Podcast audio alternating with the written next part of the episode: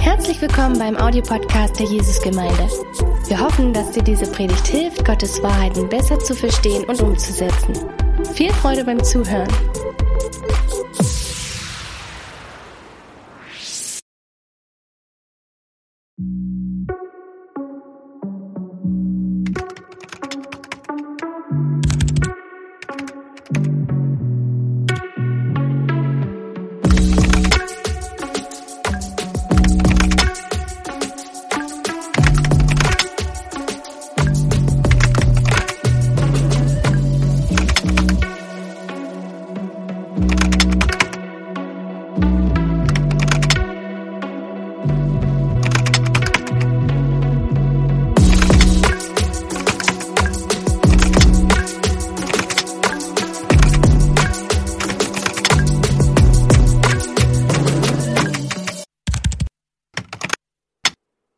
Guten Morgen zusammen auch von meiner Seite. Wie Dirk gesagt hat, ich heiße Marc Blondell und ich freue mich voll, dass ich heute predigen darf. Es ist mir wirklich ein großes Privileg, dass ich das machen kann. Ähm, heute predige ich darüber, dass Gott unser Fels ist. Und das ist ein Thema, was mich die letzten Wochen sehr geprägt hat, was mich sehr angesprochen hat.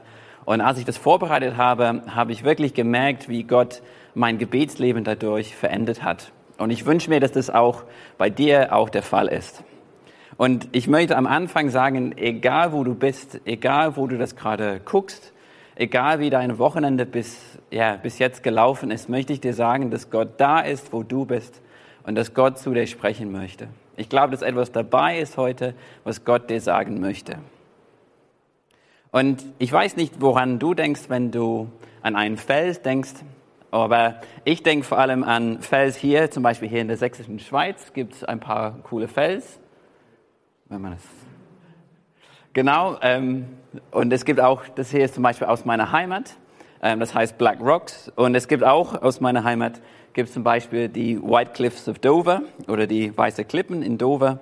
Und egal an was man denkt, denkt man nicht an irgendwelche kleine Steinhaufen, sondern man denkt wirklich an riesige, mächtige, wuchtige Felsen. Und so beschreibt die Bibel auch Gott. Und das kommt sehr oft vor, vor allem in den Psalmen. Und ich möchte ein Beispiel anschauen im Psalm 18, Vers 2 und 3. Und dieses Psalm ist von David und er schreibt es, nachdem er König geworden ist. Er guckt zurück auf sein Leben und sagt, wow, ich schaue und sehe, wie Gott mich gerettet hat, wie Gott mich befreit hat. Und er fängt seinen Psalm so an. Und er sagt, ich liebe dich, Herr, du bist meine Stärke. Der Herr ist mein Fels, meine Festung und mein Befreier. Mein Gott ist meine Zuflucht, mein Schild und mein starker Retter, meine Burg in sicherer Höhe. Und wie ihr seht, verwendet er nicht nur den Begriff Fels, sondern er verwendet eine ganze Reihe von Begriffen. Man hat das Gefühl, dass er einfach begeistert ist von Gott und er nicht genau weiß, wie er das ausdrücken soll und verwendet einfach Begriff nach Begriff. Aber ich glaube, dass Fels wirklich der zentrale Begriff in diesem Vers ist. Und ich möchte das, mich wirklich darauf konzentrieren. Gott als Fels bedeutet, dass er ein sicherer Ort für uns ist. Und hohes Gebirge ist seit langer Zeit ein gutes Ziel, wenn man sich verteidigen will. Wenn man über seinem Feind steht, kann man ganz leicht seinen Kopf angreifen und er kann nur deine Füße angreifen. Gleichzeitig muss dein Feind damit kämpfen, berghoch zu laufen. Und deswegen hat man ganz lange, baut man immer noch Festungen auf hohes Gebirge. Und gleichzeitig kann man gut sehen, wenn, man ein, wenn ein Feind kommt. Und wenn er kommt, kann man schnell in die Mauer hineinrennen und da ist man dann in Sicherheit. Und genauso ist es bei Gott. Und das ist das, was Gott, David uns sagen will. Wer die Geschichte von David kennt, weiß man dass, man, dass er wirklich in die Berge fliehen musste. Der musste wirklich weg von Saul rennen. Und, aber er sagt uns in diesem Psalm, nicht die Berge haben mich geschützt, sondern mein Gott war mein Fels. Er sagt uns, ich bin noch am Leben, weil Gott mich geschützt hat und nicht, weil ich irgendeinen tollen Versteck gefunden habe. Und er sagt uns auch, verlass dich auf Gott und du wirst nie enttäuscht sein, denn Gott ist wirklich ein starker Befreier, er ist ein starker Gott und wir können uns wirklich auf ihn verlassen. Er ist die perfekte Zuflucht in der Not. Und Gott ist sicher, weil er sich nie ändert. Und ich meine wirklich nie. Gott ist derselbe gestern, heute und morgen. Er wird nie schwach sein, er wird nie müde sein, er wird nie von etwas verunsichert sein, sondern er bleibt immer stark. Und ich habe es immer wieder von Predigen gehört, dass weil Gott sich am siebten Tag der Schöpfung ausruhen musste, müssen wir uns erst recht ausruhen. Wir sagen ein bisschen so, ja, Gott war dann müde nach der ganzen Schöpfung und er musste sich ausruhen und wir müssen uns ausruhen nach unserer ganzen Arbeit. Und das Sabbat ist wirklich was Gutes von Gott. Es ist etwas, was er uns geschenkt hat. Es ist wirklich für uns. Aber die Begründung stimmt einfach nicht. Gott war noch nie müde. Der musste sich noch nie ausruhen.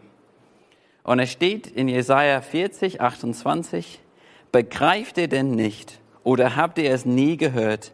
Der Herr ist der ewige Gott. Er ist der Schöpfer der Erde. Auch die entferntesten Länder hat er gemacht. Er wird weder müde noch kraftlos. Seine Weisheit ist unendlich tief. Ich liebe diesen Ausdruck, Gott wird weder müde noch kraftlos. Und ich will, dass du dir das vorstellst wie ein Handy-Akku. Ich habe vor einigen Monaten ähm, von meiner Frau ein sehr cooles Handy geschenkt bekommen und dieses Handy hat ein riesiges Akku. Und es macht manchmal Spaß, nachdem ich morgens telefoniert habe, ein paar Nachrichten geschrieben habe, ein paar Bilder gemacht habe, schaue ich auf mein Handy und sehe, es ist immer noch auf 100 Prozent. Was muss ich machen, damit es endlich auf 99 geht? Aber als ich das darüber nachgedacht habe, hat meine Frau zu mir gesagt, naja, du hast es auch über dein erstes Handy gesagt. Das hatte auch so ein riesiges Akku. Und es gibt einen Grund, warum ich ein neues Handy kaufen musste. Aber bei Gott ist es völlig anders. Nachdem er Planeten, Tiere, Menschen, Milliarden von Zellen erschaffen hat, war seine Kraft immer noch auf 100 Prozent. Und selbst wenn er das zehnmal gemacht hätte, wäre seine Kraft immer noch auf 100 Prozent. Er wird immer auf 100 Prozent bleiben. Er wird nie einen schwachen Moment haben. Er wird nie zu müde oder zu kraftlos für etwas sein. Gott ist und er bleibt stark und das ist ein Grund, warum wir uns auf ihn verlassen können. Und ein anderer Grund ist, weil nichts ihm anhaben kann. Und ich möchte jetzt zurück zu diesem Bild von den weißen Klippen in Dover. Hoffentlich sieht es jetzt gut aus. Aber ihr könnt euch das vorstellen, wenn nicht. Äh, nee, nochmal. Super, Dankeschön. Ähm, Jahrtausende lang sind der Wind und die Wellen gegen diesen Klippen geschlagen. Aber sie stehen immer noch erhaben und wirklich felsenfest. Und wenn ein Sturm kommt, macht niemand sich Sorgen um diese Felsen, ob sie es irgendwie überleben sondern wir denken viel mehr, machen uns viel mehr Sorgen um das, was dagegen geschlagen wird. Wenn ein Schiff dagegen geschlagen wird, dann ist das Schiff definitiv kaputt. Und es ist genauso mit Gottes Feinden. Wir müssen uns nie Sorgen darüber machen, wie es Gott geht, wenn jemand Gott angreift. Wir müssen uns viel mehr Sorgen machen, wie es Gottes Feinde geht, wenn sie das machen. Gott ist und er bleibt stark für uns. Und wie dieser Fels prallt einfach alles ab, was uns angreifen kann. Deswegen beschreibt David auch Gott als ein Schild. Er steht vor uns als ein Schild und alles prallt ab, was uns angreifen kann. Und das heißt natürlich nicht, dass wenn wir Gott vertrauen, dass wir nie wieder Probleme haben. Aber es heißt, wenn wir Probleme haben, können wir immer zu Gott rennen, haben wir immer einen sicheren Ort. Und das ist das, was David uns aussagt in diesem Psalm. Und unsere Feinde sind natürlich etwas ein bisschen anders als die von David. Niemand hat je eine Armee gesammelt und hat mich durch die Wüste gejagt. Gott sei Dank. Und ich gehe davon aus, dass das dir auch nie passiert ist. Aber wir haben sehr reale Feinde, die uns angreifen wollen, die uns anklagen wollen, die uns einholen wollen und uns Angst einjagen wollen.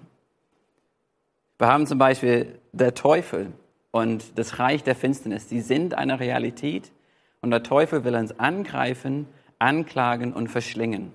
Jesus sagt uns, dass er gekommen ist, um zu stehlen, zu schlachten und um Verderben zu bringen.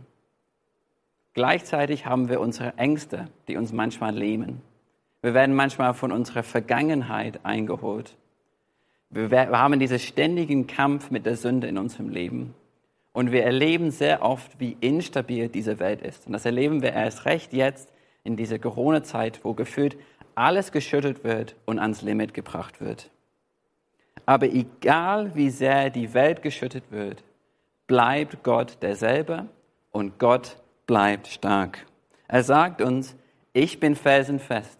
Konzentriert euch auf mich, aber schaut mich nicht einfach von der Ferne an, sondern rennt zu mir und haltet fest an mir. Egal was in deinem Leben passiert, egal was kommt, ich bin derselbe, ich regiere immer noch und ich bin immer noch stärker. Genauso wie Gott diese Zuflucht und dieser sichere Ort für David war, ist er das auch für uns. Und wir können mit David sagen, später in diesem Psalm sagt er, wer ist denn Gott außer dem Herrn? Und wer könnte ein Fels sein als allein unser Gott?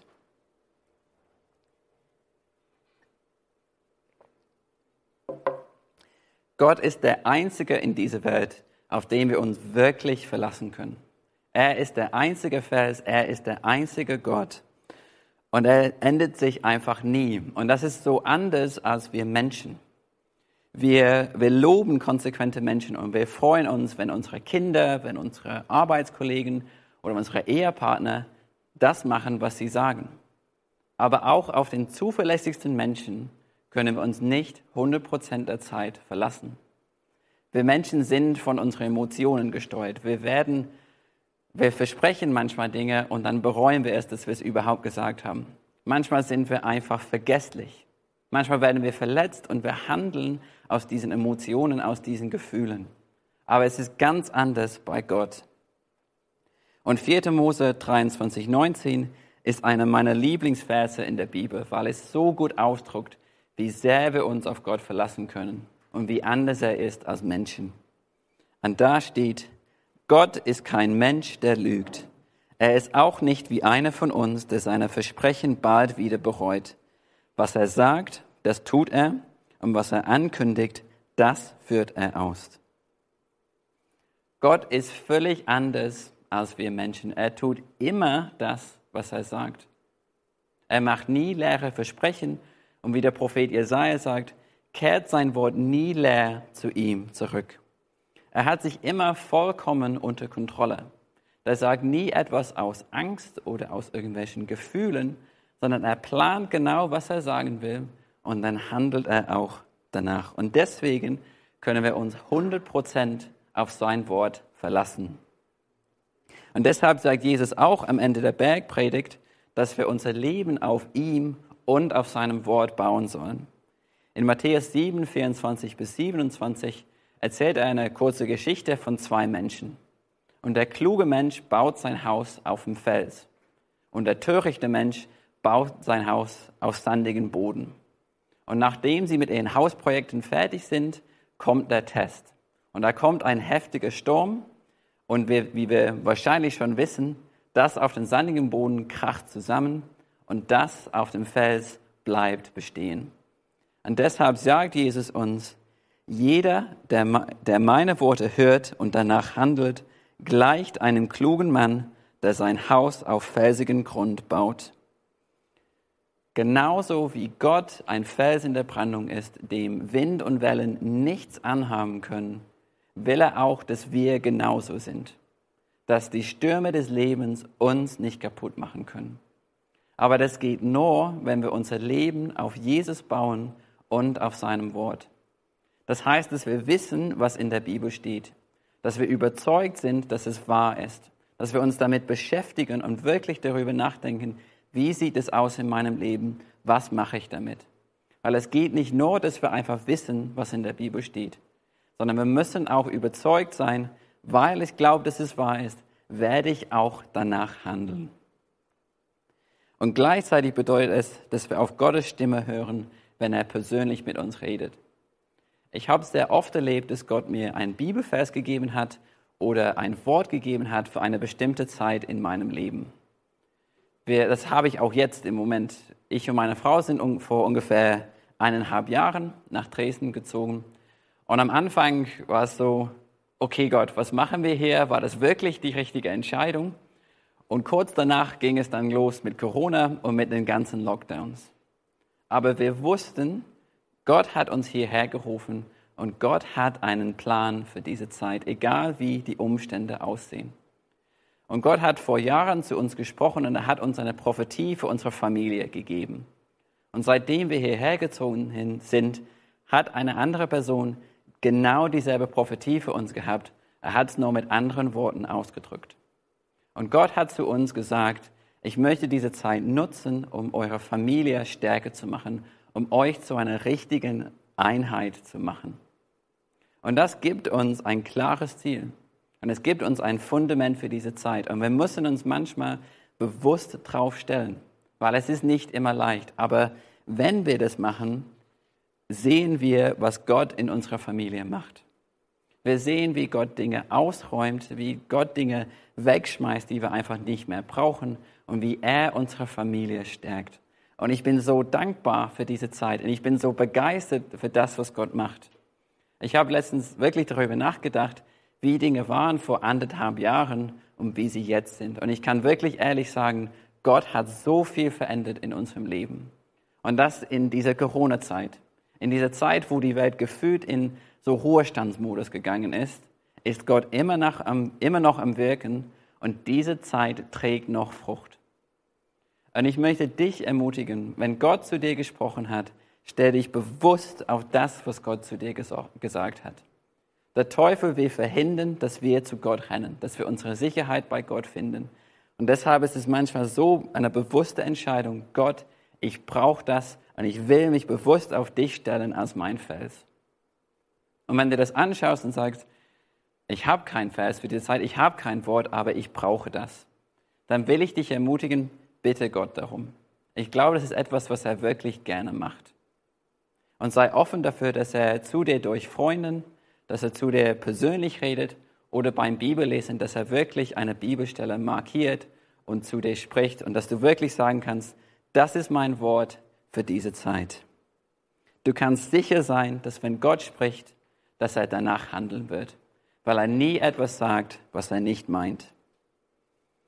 Und eine Aussage der Bibel, die mich in der Corona-Zeit auch sehr ermutigt hat, ist im Psalm 73, 26. Und es geht auch nochmal um dieses Thema Fels, aber ein bisschen anders jetzt. Hier schreibt Asaf und er schreibt, mag auch mein Leib und mein Herz vergehen, meines Herzens Fels und mein Teil ist Gott auf ewig. Gott will der, Herr, der, der Fels unseres Herzens sein.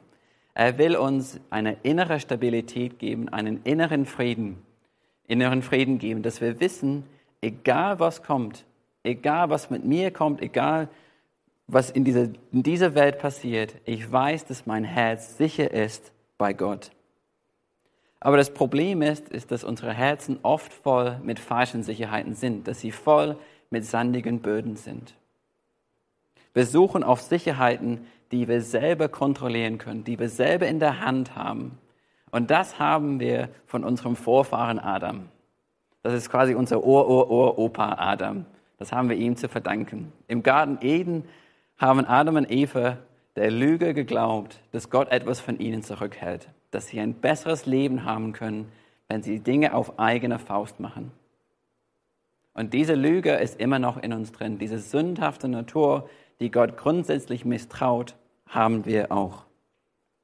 Und deshalb, auch wenn wir wissen, Gott ist die beste Wahl, suchen wir oft Dinge, die wir selber in der Hand haben. Und die Dinge erkennt man schnell, wenn wir in eine Notsituation kommen. Und das ist die große Frage. Wo rennst du hin, wenn es brennt? Wo willst du sein, außer an dem Ort, wo du gerade bist, wo es schwierig ist, wo es anstrengend ist, wo es bedrohlich ist? Vielleicht versuchst du dich durch YouTube-Videos oder Filme oder Computerspiele abzulenken. Vielleicht gehst du einfach in Arbeitsmodus, ich konzentriere mich auf meine Aufgaben und ich schaffe das, ich schaffe einen Weg hier raus. Oder vielleicht versuchst du, die Probleme wegzuessen oder wegzutrinken. Oder du sagst, ich versink einfach in Mitleid und Hoffnungslosigkeit. Und wenn wir ehrlich sind, wissen wir, dass diese Dinge uns wirklich nicht helfen können. Aber wir versuchen es trotzdem immer wieder, weil wir diese Dinge selber kontrollieren können, weil wir selber sagen, ich schaffe meinen Weg heraus und wir kommen immer wieder zurück zu diesem Problem. Aber nur Gott kann ein starkes Fundament sein. Und deshalb sagt er uns, ja, schmeißt diese falschen Sicherheiten weg. Er sagt das nicht, weil er irgendwie bedürftig ist, weil er es braucht, dass wir ihm vertrauen. Aber er weiß, dass es uns gut tut, wenn wir ihm vertrauen. Aber er weiß auch gleichzeitig, dass wir es nicht allein hinbekommen können. Es braucht eine Herzveränderung und nur Gott kann das machen. Aber wenn wir an Jesus Christus glauben, kommt er und er wohnt in unserem Herzen und er macht unser Herz neu und er verändert unser Herz und er macht es zu einem Fels. Aber die Frage ist, wie macht er das? Dafür möchte ich ganz kurz Epheser 3 anschauen. Und das Gebet von Paulus in Epheser 3 ist so eine tolle Stelle in der Bibel. Aber ich möchte mich einfach auf ein Teil konzentrieren, was wirklich zu unserem Thema passt.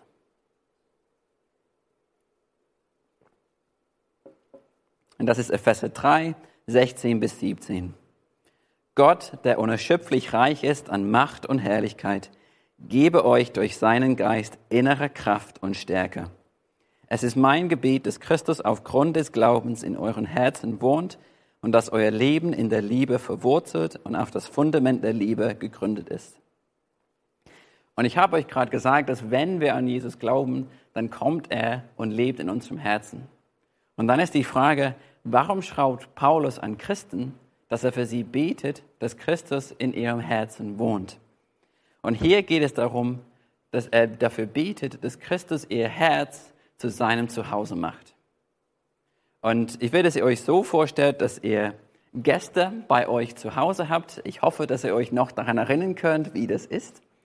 Und es ist oft so, wenn wir Gäste haben, dann sagen wir etwas wie, fühl dich wie zu Hause. Man geht zum Beispiel in die Küche und, und holt einen ganzen Kaffee und sagt, ich bin gleich wieder da, fühl dich wie zu Hause. Aber was würdest du machen, wenn diese Person sich wirklich wie zu Hause fühlen würde? Was würdest du machen, wenn diese Person dann sagen würde, naja, wenn ich hier wohnen würde, würde ich diese Wand definitiv rot streichen. Dieses Sofa muss unbedingt weg und dieses Bild müssen wir unbedingt irgendwo anders hinhängen. Und dann kommst du zurück mit dem Kaffee und dein Lieblingssofa steht auf der Straße und dein Lieblingswand ist auch jetzt rot. Du würdest natürlich durchdrehen. Aber so soll es eigentlich mit Jesus sein. Dass wir sagen, Jesus, mach mein Herz zu deinem Zuhause.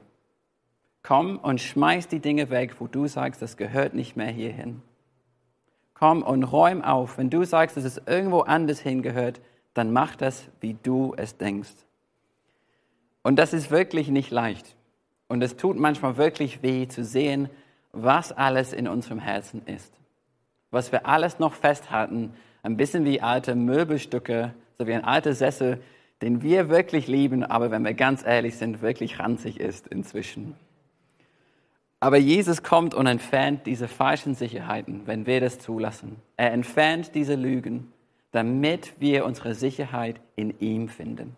Damit wir wirklich in seiner Liebe verwurzelt sind, wie es in diesem Vers sagt. Und je mehr er das macht, desto stabiler sind wir. Desto weniger besorgt sind wir, wenn die Welt völlig durchdreht.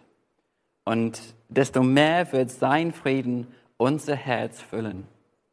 Jesus macht das, weil er weiß, dass wir ohne Gott als Fundament nur ein wackeliges und ein hin und her geworfenes Leben haben können.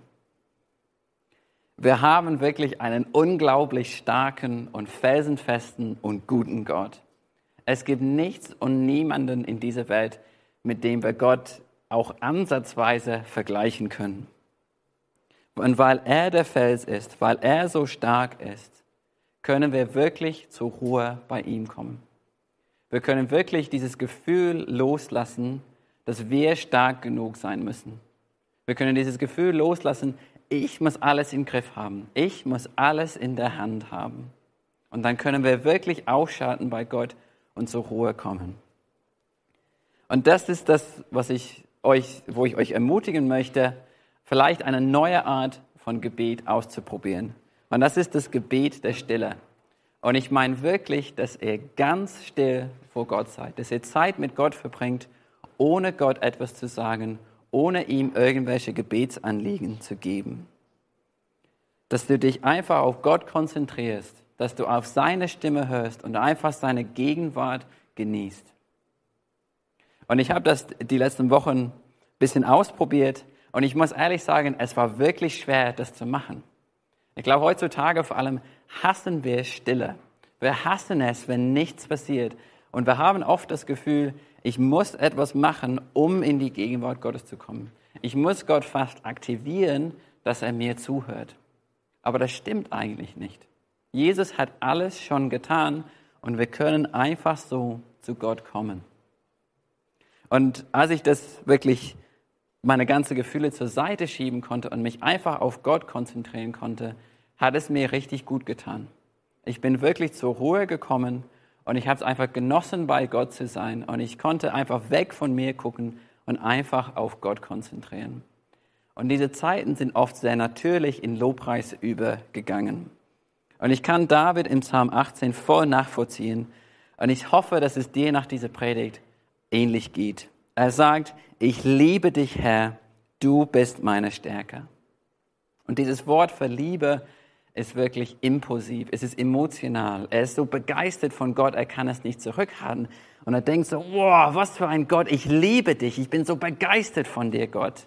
Und ich hoffe, dass dein Herz auch wie David und auch wie ich einfach voll mit Lobpreis ist, dass wir sagen, wow, was für ein Gott, was für ein felsenfester Gott. Und ich möchte dich ermutigen, bewusst Zeit zu nehmen, Gott für seine Eigenschaften zu loben. Und das ist Lobpreis in erster Linie, dass wir Gott anschauen und dass wir Gott anbieten für den Gott, der er ist.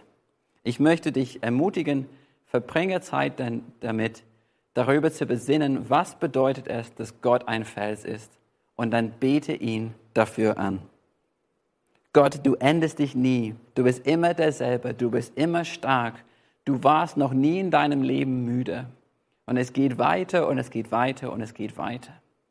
Und wenn wir das machen, gucken wir weg von uns und von unseren Problemen und die werden viel, viel kleiner. Und das ist wirklich was Gutes. Es ist wie wenn man auf einem Berg steht, dann schaut man runter auf Dinge, die davor richtig groß waren und jetzt sehen wir, die sind richtig klein. Wenn wir uns auf Gott konzentrieren, wird die Instabilität dieser Welt, die uns manchmal wirklich Angst einjagen kann, nichts im Vergleich mit der Stabilität Gottes. Und jetzt möchte ich was vielleicht Ungewöhnliches machen, aber ich möchte uns jetzt einfach eine Zeit der Stille geben dass wir uns wirklich einfach zur Ruhe kommen in Gottes Gegenwart und uns einfach auf ihn konzentrieren. Und dann danach werden wir zusammen singen über Gottes Treue, über Gottes Beständigkeit und wir wollen ihn wirklich dafür loben.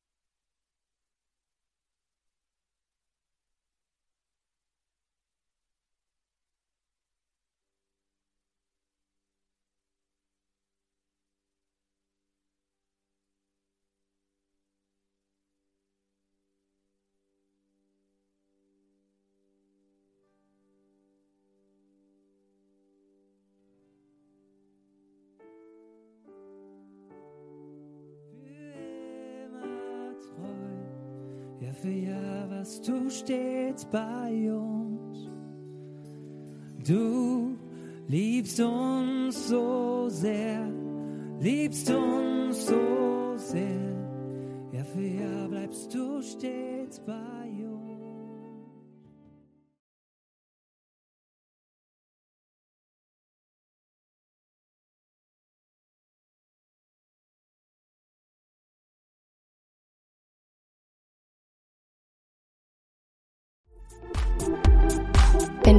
Über Gott und die Jesusgemeinde wissen möchtest, findest du viele weitere Informationen auf www.jgdresden.de.